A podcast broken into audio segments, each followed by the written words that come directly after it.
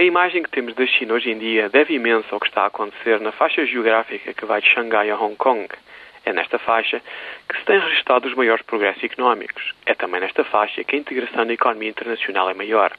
A China, todavia, é bem maior do que a faixa marítima entre Xangai e Hong Kong. E na China mais interior, mais continental, também acontecem coisas muito interessantes. Veja-se o caso do preço do arrendamento da terra. Entre 2005 e 2008, o preço do arrendamento da terra na China duplicou. Durante décadas, a propriedade privada de terra foi abolida na China. O resultado foi a fome numa escala incompreensível. A propriedade privada da terra continua a ser ilegal no país, mas o arrendamento do direito à terra não é.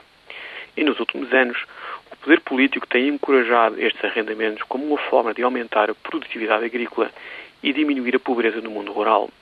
O aumento das rendas e dos arrendamentos por períodos superiores a três anos sugere que os agricultores acreditam agora que os seus direitos de propriedade são mais fortes.